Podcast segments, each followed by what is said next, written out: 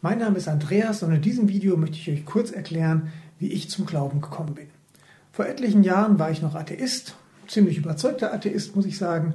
Dass es einen Gott gibt, schien mir doch extrem unwahrscheinlich. Ja, eines Tages ging ich dann mit jemandem Bekannten ähm, ja, spazieren und äh, wir unterhielten uns darüber, warum wir Weihnachten feiern in Deutschland. Und ich habe ihm das erklärt, eben die Geschichte erzählt von Maria, Josef, den heiligen drei Königen, Jesus und so weiter. Und ich bin noch am Erzählen der Geschichte, auf einmal kommt wie eine Welle durch mich hindurch. Und ähm, es berührt mich und ich weiß, dass alles, was ich erzählt habe, einfach stimmt. Das war unglaublich. Das war wie wenn man in einen Brunnen schaut und kann plötzlich den Grund sehen. Ich wusste, das stimmt alles. Jesus, äh, Gottes Sohn etc. pp. Alles. Ich weiß einfach, dass es stimmt. Das war der Hammer. Unglaublicher Moment. Ich glaube, ich habe auch ein paar Wochen gebraucht, das zu verarbeiten, wenn man quasi von dem Gegenteil ausgeht und dann weiß, dass, dass es eine andere Wahrheit gibt. Ähm, das ist schon, ja, irritierend ja, im ersten Moment. Ähm, dann taten sich aber folgende Fragen noch auf bei mir. Ich wollte zum Beispiel wissen, wie ist Gott denn so? Wenn es jetzt Jesus gibt, schön, ist ja, war ja ein toller Kerl, aber ist Gott wirklich gut? Ist er reine Liebe oder ist er vielleicht doch auch mal böse und haut alles platt, wie in der Bibel teilweise beschrieben im Alten Testament? Und ähm, Gott war so nett und hat mir auch da eine weitere Erfahrung geschenkt, die unglaublich toll war. Ich bin ähm, nachts aufgewacht und auf einmal habe ich gespürt, Jesus ist anwesend. Ich habe seine Liebe gespürt, die war unendlich. Sowas von unendliche Liebe, die Jesus hat und Jesus ist. Ähm, und gleichzeitig habe ich gespürt, dass er auch Gott ist. Es war, als wäre Jesus und Gott anwesend und die sind unterschiedlich, aber doch gleich. Ein, ein eine unglaubliche Erfahrung. Ich habe das, das, das Sein Gottes gespürt und Gott ist rein. Er ist komplett rein, pur reine Liebe. Da war nichts von, von Rache oder Gewalt oder was auch immer anderes. Das war einfach nicht vorhanden. Und ähm, ich hatte danach noch ein, zwei andere Erlebnisse, die auch ganz ähm, interessant und prägend waren, aber diese beiden Erlebnisse waren eigentlich die entscheidenden, ähm, die mich zum einen dazu gebracht haben, an Gott zu glauben, speziell an Jesus auch, und mich auch davon überzeugt haben, dass Gott wirklich reine Liebe ist und alle Menschen liebt, wie es wahrscheinlich niemand anderes vermag. So, das war's, meine Geschichte, wie ich zu Gott gekommen bin. Ähm, ich hoffe, es war einigermaßen interessant und ich wünsche allen Gottes Segen. Es gibt Dinge im Leben, die muss man erfahren haben, um sie verstehen zu können. Und wenn man sie versucht zu erklären, dann ist das irgendwie nur sehr begrenzt. Versuch mal einem Blinden, der nie sehen konnte, zu erklären, wie ein Sonnenuntergang bei den Bergen aussieht. Ja. Oder versuch ein, einem Kind zu erklären, was heiß bedeutet. Ja, also ohne dass ein Kind das erfährt. Wenn, wenn es erst spürt, was heiß ist, dann kann man das in Worte fassen. Oder versucht jemand zu erklären, wie man die Schnürsenkel von einem Schuh bindet, ohne zu zeigen, wie das geht. So, es gibt Sachen, äh, die muss man erfahren haben. Und, und eins davon ist die Begegnung mit Jesus. Äh, der Text, den äh, Isabella hier für uns gelesen hat, da werden mehrere Begegnungen von Personen mit Jesus in Worte gefasst. Und ich werde versuchen, so einige Ausführungen darüber zu machen. Aber die Worte, die ich weitergebe, sind nur sehr begrenzt, geben nur sehr begrenzt das wieder, was diese Personen da durchgemacht haben. So ein Zeugnis von dem Andreas und ich bin mir sicher, hier unter den Anwesenden sind ganz viele, die haben bestimmt powervolle Erfahrungen in, Begegnungen mit Jesus gemacht. Das ist weit, geht weit über das hinaus, was wir in Worte fassen können. Wie finden Sie statt, Begegnungen mit Jesus? sehr verschieden. So verschieden, wie wir Menschen sind, so verschieden können auch Begegnungen sein. In den letzten Jahrzehnten sollen mehr Muslime zum Glauben gekommen sein als in den 1400 Jahren vorher, seit Mohammed, den Gründer sozusagen äh, des, der, der, der Religion. Und man äh, vermutet, dass etwa ein Viertel bis ein Drittel durch direkte Visionen oder Träume bei den Muslimen äh, von Jesus äh, sozusagen verursacht werden, die Begegnung mit Jesus. Und sehr reale Visionen, so ähnlich wie, wie Paulus das vielleicht hatte, der, der eine Begegnung mit Jesus hat, nachdem Jesus schon zum Himmel aufgefahren war. In der Bibel finden wir etwa 200, dass Gott 200 Mal über Träume oder Visionen spricht. Das ist eine Methode. Ich habe es nicht so erlebt. Ja, bei mir war es anders. Als ich, ich bin im, im christlichen Glauben aufgewachsen, aber wo ich verstand, ich bin auch von der Gnade Gottes abhängig. Auch wenn ich von, von jung an immer gebetet habe, lieber Heiland, mach mich fromm, dass ich zu dir in den Himmel komme. Da war ich 14 Jahre alt. Und das war auf einem großen Event, wo, wo nach einer äh, Predigt eingeladen wurde, nach vorne zu kommen. Und ich, ich, ich fühlte es mit einmal, es war sehr stark. Äh, ich bin von der Gnade Gottes abhängig. Und irgendwas passiert in mir, als ich dann aufstand und äh, nach vorne ging, um für mich beten zu lassen. Und ich, ich wusste ab dann, ich musste einige Beziehungen klären. Ich hatte einige Verbrechen noch nicht äh, an, äh, bekannt. Verbrechen hört sich jetzt sehr schlimm an. Das waren, äh, ich glaube nicht, dass die gefängniswürdig waren, aber auf jeden Fall belasteten sie mein Gewissen und meine und ich ab dann, ab dem Moment wusste ich ganz genau, hier, hier muss ich was machen.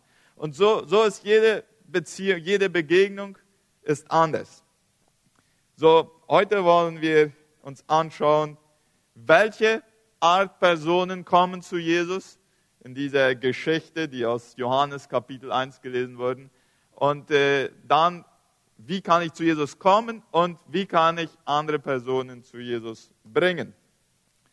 So, du kannst zu Jesus kommen, wenn du Sehnsucht nach Gemeinschaft hast. Und äh, dazu, ich hatte eigentlich geplant, nachher Zeugnisse zu haben und ich glaube, wir werden das auch machen. Äh, wir haben mit all den guten Elementen im Gottesdienst äh, sind wir vorangeschritten mit der Zeit. Aber wenn jemand nachher noch sagt, ich habe einen ganz kurzen, präzisen Beitrag, irgendwas von dieser Geschichte, äh, verbinde ich mit meiner Geschichte, dafür steht das Mikrofon da, dass jemand noch mitteilen kann. So, du kannst zu Jesus kommen, wenn du Sehnsucht nach Gemeinschaft hast. Also hier sind die, diese Verse 38 und 39. Jesus drehte sich zu ihnen um, das sind zu den zwei Männern, Andreas und von dem anderen wird der Name nicht genannt, das war wahrscheinlich der Autor selbst, Johannes, sah sie kommen und fragte, was sucht ihr? Sie antworteten, Rabbi, das bedeutet äh, Lehrer, wo wohnst du? Kommt mit, dann werdet ihr es sehen, sagte Jesus. Also gingen sie mit Jesus dorthin, wo er wohnte. Es war ungefähr vier Uhr nachmittags und sie blieben bei ihm bis zum Abend. Hier, wo 4 Uhr Nachmittag steht, da sind sich die Ausleger der Bibel etwas äh, uneinig. Im originalen Text, im Griechischen, steht die zehnte Stunde. Und es äh, hängt dann davon ab, ob die nach der jüdischen Zeitrechnung oder nach der römischen Zeitrechnung die diese Uhrzeit übersetzen in unsere Sprache. Und äh, einige schreiben 10 Uhr morgens war das und einige sagen 4 Uhr nachmittags. Es macht weiter auch nicht den großen Unterschied. Auf jeden Fall Sie gingen zu Jesus nach Hause, da wo er wohnte, um mit ihm Zeit zu verbringen und Gemeinschaft zu haben. Warum stellt Jesus diese Frage, was sucht ihr? Was sucht ihr? Ich glaube, Jesus wollte sehen, was ist die Absicht dieser zwei Männer, dass sie mir nachgehen. Leute kommen mit sehr verschiedenen Erwartungen zu Jesus. Viele kommen mit der Erwartung zu Jesus, Sie haben ihre Supermarktliste, ihre Wunschliste und Jesus, ich brauche, dass du das und das und das für mich machst. Sie suchen Segnungen von Jesus, aber sie suchen nicht Jesus selbst. Jesus wollte wissen, gehören diese zwei Männer zu der Art oder sind sie eine andere Art Person? Und die Antwort ist ja auch interessant. Sie, sie mit einer Frage antworten sie ja. Wo wohnst du? Wo hältst du dich auf? Mit dieser Frage bringen sie zum Ausdruck, dass sie in Wirklichkeit gar nicht mit einer Supermarktliste kommen, mit einer Wunschliste und Jesus nur als Wunschautomaten sehen, sondern dass sie von irgendeinem Wunsch getrieben werden, Zeit mit Jesus zu verbringen.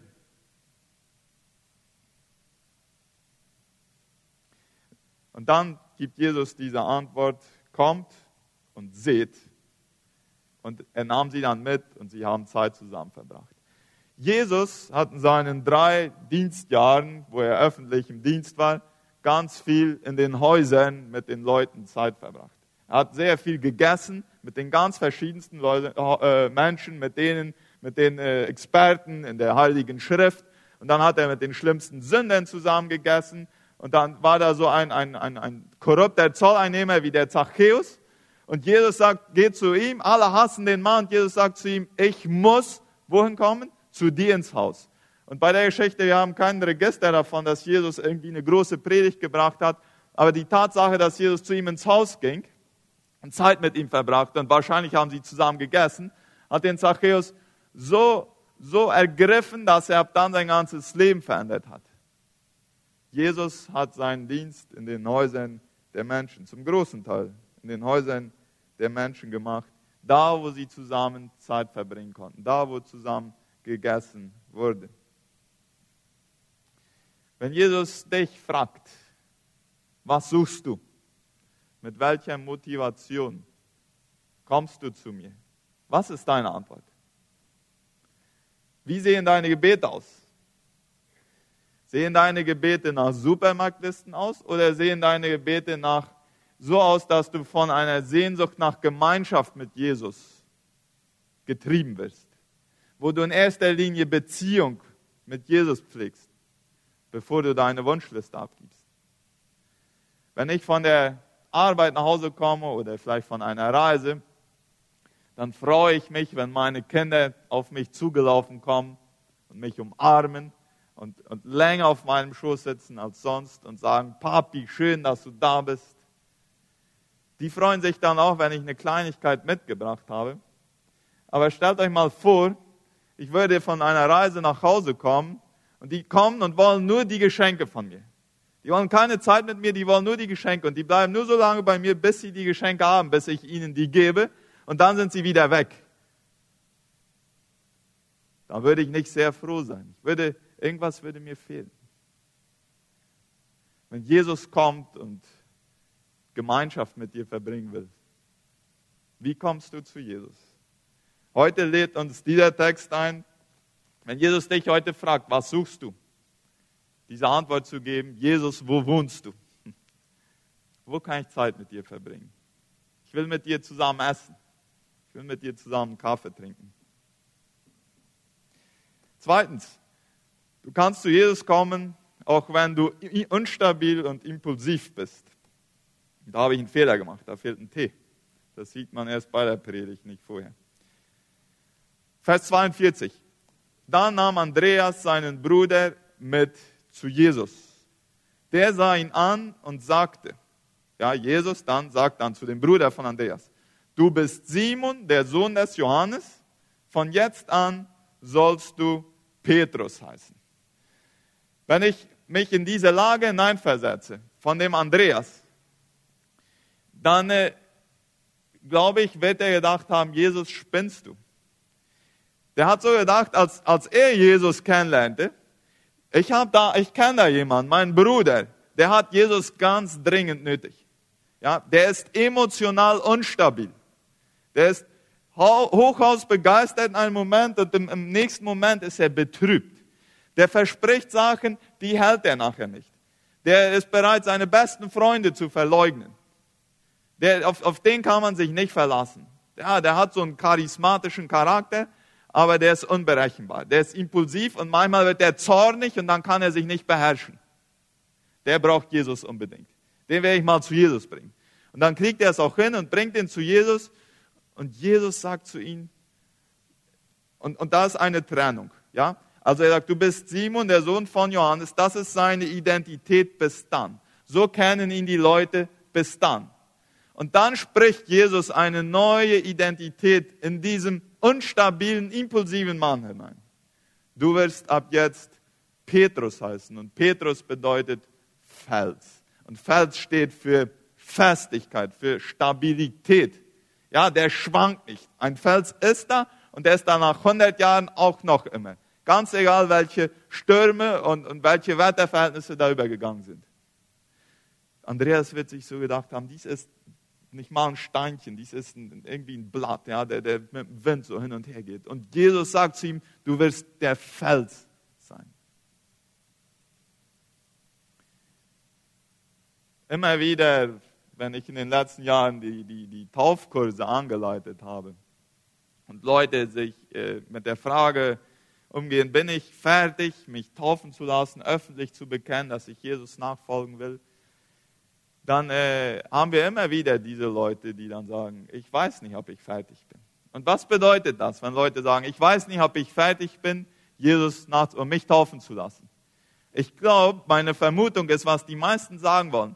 Ich habe noch nicht weit genug die, die, die, die Kämpfe gegen die Sünde in meinem Leben überwunden und, und bin noch nicht gut genug, um, um mich taufen lassen zu können. Und immer, bis jetzt in jedem Fall, 100 Prozent, wenn wir dann bis zu der Lektion kommen, wo wir darüber sprechen, dass wir durch Gnade gerettet sind. Nicht, weil ich schon vieles äh, überwunden habe in meinem Leben, sondern gerade weil ich komplett abhängig bin. Weil ich alleine nicht fähig bin, meine Sünden zu überwinden. Weil ich abhängig bin und Jesus dann mich annimmt, so wie ich bin, und mir eine neue Identität gibt, da ist der Punkt, wo es oft Klick macht bei den Leuten. Und, und, und jeder hat da gesagt, gut, wenn das, wenn ich aus Gnade gerettet bin, dann bin ich fertig. Sobald ich es ernst meine mit meiner Entscheidung. Petrus hatte seine Schwäche noch lange nicht überwunden. Ja, nach drei Jahren mit Jesus, er hatte Wunder gesehen, er hatte Großartiges gesehen, er hatte selbst schon gepredigt und für Menschen gebetet und die wurden geheilt und Dämonen wurden ausgetrieben. Und äh, er hatte immer noch von diesem Impulsiven in sich. Ganz zuletzt hat er Jesus verleugnet. Ja, das ist ungefähr das Schlimmste, was man machen kann. Und äh, als, als Jesus in dem Garten Gethsemane von den Soldaten, äh, von, von Judas verraten wurde und von den Soldaten mitgenommen wurde, da ist es bei ihm durchgebrannt. Ja, und er hatte sich bewaffnet. Er war kein pazifistischer Mennonit. Er hatte sein Schwert mit und hat das Ohr abgehauen. Aber wer zielt schon auf ein Ohr? Niemand zielt auf ein Ohr. Man zielt auf den Kopf, aber nicht auf das Ohr. Ja, zum Glück hat der Typ so ungefähr 10, 15 Zentimeter seinen Kopf noch bewegen können, bevor das Schwert kam und dann fiel nur das Ohr ab. Ja. Und zum Glück war Jesus da gleich, der das Ohr dann wieder geheilt hat. Aber der Punkt ist hier, der hieß schon Petrus und Jesus nannte ihn Petrus. So, hey Fels, komm mal her, lasst uns mal zusammen Fisch braten oder so. Hey Fels, wie geht's dir? Ja? Und das war noch kein Fels. Nachher wurde er zu einem Fels. Jesus sieht dich mit anderen Augen, wie die meisten Menschen in deinem Umfeld dich sehen. Die meisten sehen dich wie Simon, Sohn des Johannes. Georg, Sohn des Franz. Ja? Jesus sieht das Potenzial in uns und er spricht das Potenzial in uns hinein, was wir in Zukunft werden können. Und wenn du dich unwürdig fühlst, zu Jesus zu kommen, weil du Sachen noch nicht geregelt hast in deinem Leben, dann mach es wie Petrus. Geh einfach mal hin und schau, was Jesus dir in, in, in dein Leben hineinsprechen will. Du kannst zu Jesus kommen und Jesus wird dir helfen, das Potenzial zu entwickeln, das Gott in dir hineingelegt hat. Du kannst zu Jesus kommen. Drittens, auch wenn du zweifelst. Da haben wir den Nathanael. Später begegnete Philippus Nathanael, und Philippus war Jesus schon begegnet, und erzählte ihm, wir haben den gefunden, von dem Mose im Gesetz geschrieben hat und den die Propheten angekündigt haben. Es ist Jesus aus Nazareth, der Sohn von Josef. Nazareth, entgegnet Nathanael. Was kann von da schon Gutes kommen? Doch Philippus antwortete ihm, komm mit und überzeuge dich selbst oder komm und sieh. Dieselben Worte, die Jesus erst zu den anderen Jüngern gesagt hatte. Komm und sieh.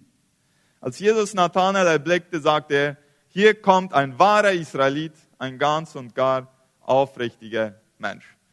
Der Nathanael war wahrscheinlich ein Analytiker, ein sehr intelligenter Mensch. Und als Philippus mit der Geschichte kommt, dass sie den Messias gefunden haben, den, den, den Gesalbten, äh, und, und, und das war eine, eine, eine sehr große Bezeichnung, denn im Alten Testament wurden Könige, Priester und Propheten gesalbt. Ja, also nur, nur irgendwie so ganz besondere Menschen. Und Jesus vereinigt diese drei. Und deswegen wird der Messias, Messias bedeutet Gesalbter, äh, wird der Messias genannt. Und, und, und Philippus sagt hier, wir haben den Gesalbten gefunden, den Messias. Und, und der Nathanael hat seine Probleme damit. Warum? Weil der kannte das Alte Testament. Der wusste, dass der Messias nicht aus Nazareth kommen konnte. Ja, also er hatte ein biblisches Argument oder irgendwie, das passt ihm nicht zusammen, was er gelesen hatte und was Philippus sagte. Was er wahrscheinlich noch nicht gewusst hat, ist, dass Jesus in, in, in Bethlehem geboren ist. Und dann hatte er noch so ein soziologisches Argument. Nazareth, da sind bis jetzt noch niemals brauchbare Menschen rausgekommen. Wie soll dieser Jesus äh, irgendwie da noch so ein Gesalbter sein?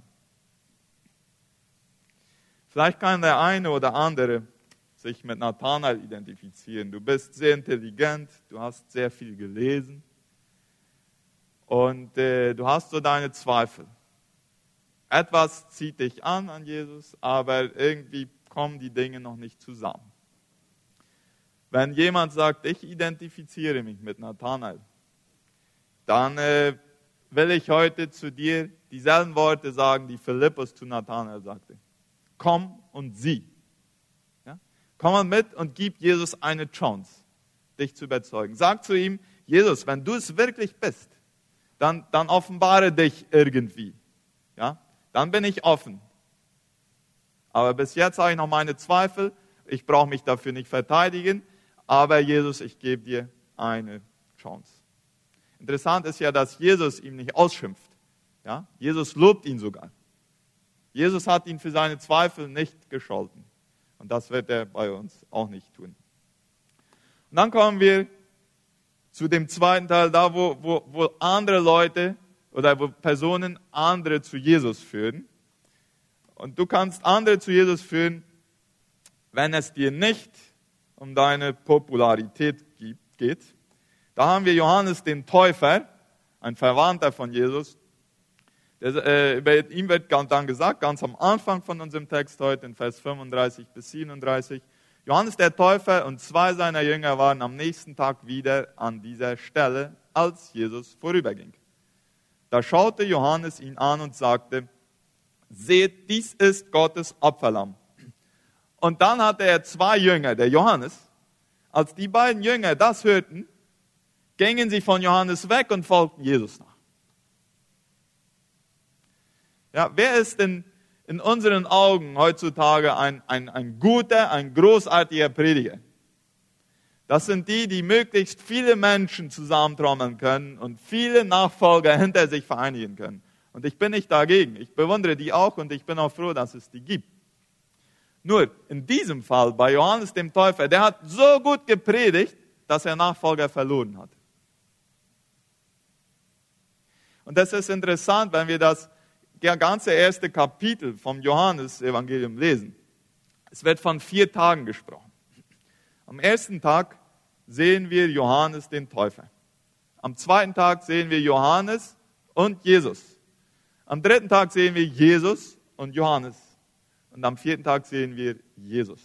Also wie da ein, ein Übergang stattfindet. Johannes der Täufer war der große Erweckungsprediger zu jener Zeit. Der predigte irgendwo in der Wüste wo es nicht ganz einfach war hinzukommen.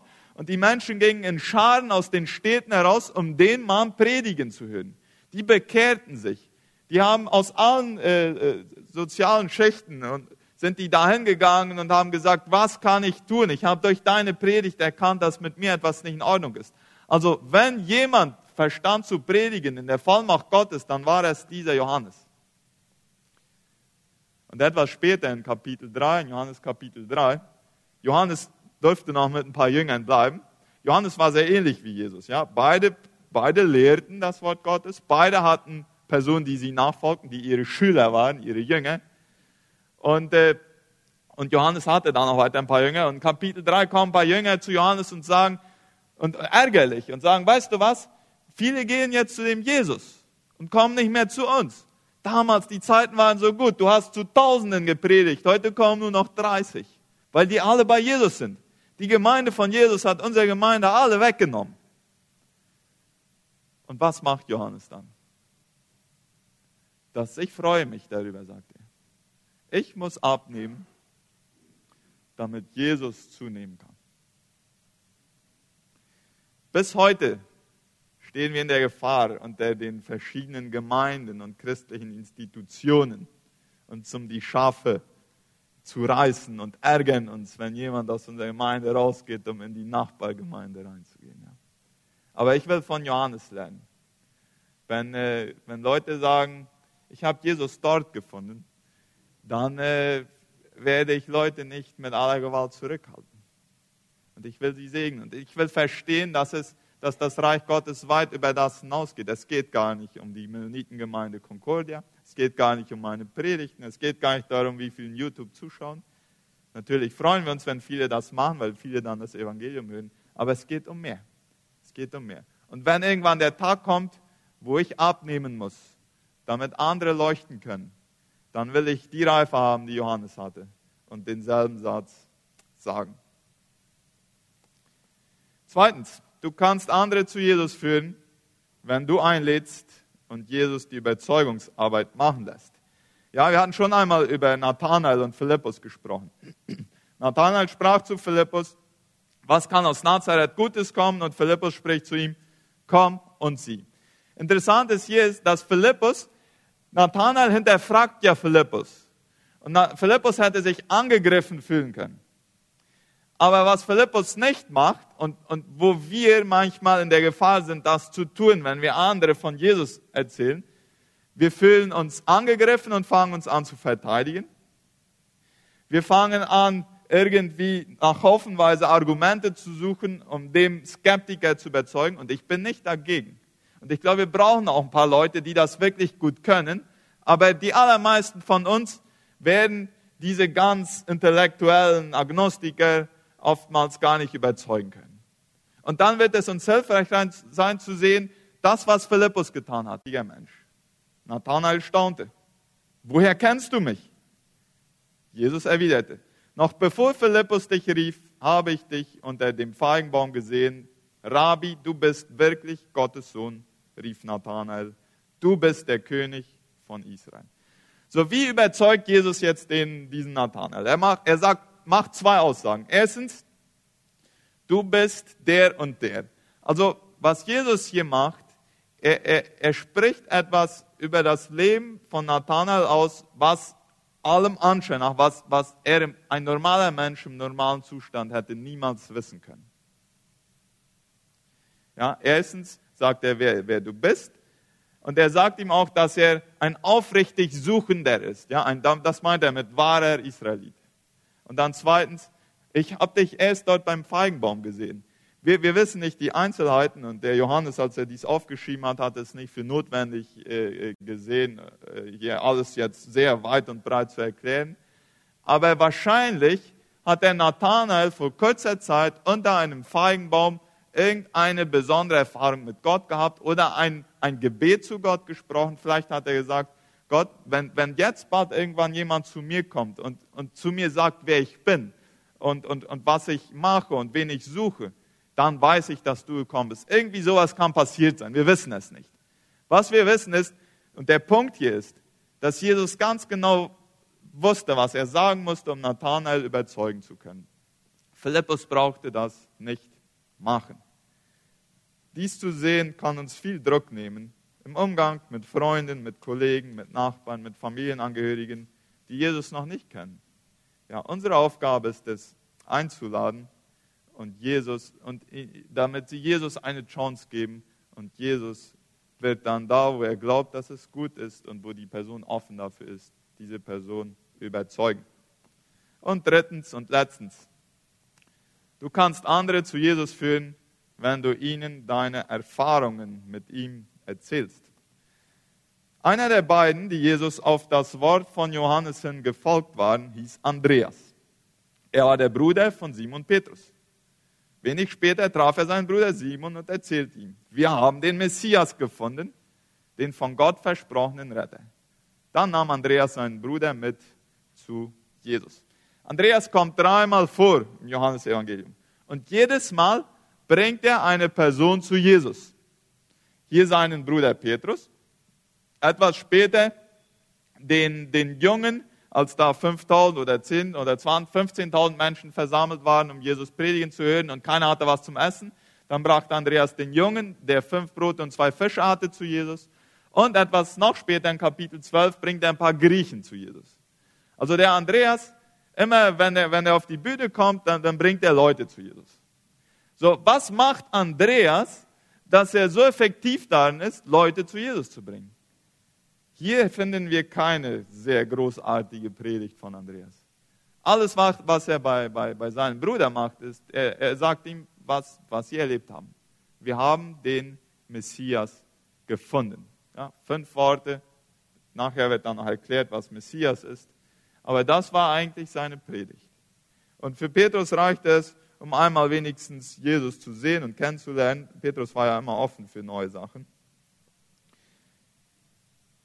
Jeder, der eine Beziehung mit Jesus hat, macht Erfahrungen mit Jesus. Und jeder, der Erfahrungen mit Jesus macht, hat eine Predigt. Ja, vor zwei Wochen äh, fuhr Isaac Penner nach Orqueta, ein, eines unserer Missionsfelder. Und als der Pastor das dort zu hören kriegte, dann fragte er, Isaac, kannst du nicht predigen? Und äh, Isaac hat niemals Homiletik studiert. Ja? Und na, ich weiß nicht, ob ich kann. Ich, ich bin kein Prediger. Ja? Und wir haben ja das so schön aufgeteilt. Ja? Einige sind Prediger, die anderen sind nicht Prediger. Ja? Äh, Jesus hat diese Aufteilung nicht so strikt gemacht. Und dann gleich war es deine gute Frau, Isaac, die gesagt hat, na, erzähl dein Zeugnis, ja. Und dann hat Isaac noch im Ältestenrat davon gesprochen. Da sagte auch noch irgendjemand, erzähl dein Zeugnis. Da hatte Isaac keine Ausrede mehr. Hat Isaac gepredigt. Jeder, der eine Beziehung mit Jesus hat, hat Erfahrungen mit Jesus und wer Erfahrungen mit Jesus hat, hat eine Predigt für andere. Ich bin nicht dafür, dass wir jetzt nur Erfahrungen erzählen. Ja, wir brauchen auch Wortauslegung, aber Erfahrungen sind ein wichtiger Teil. Jesus sagt ja nachher zu seinen Jüngern, ihr werdet meine Zeugen sein. Was, was machen Zeugen? Zeugen erzählen schlicht und einfach, was sie gesehen und was sie erlebt haben.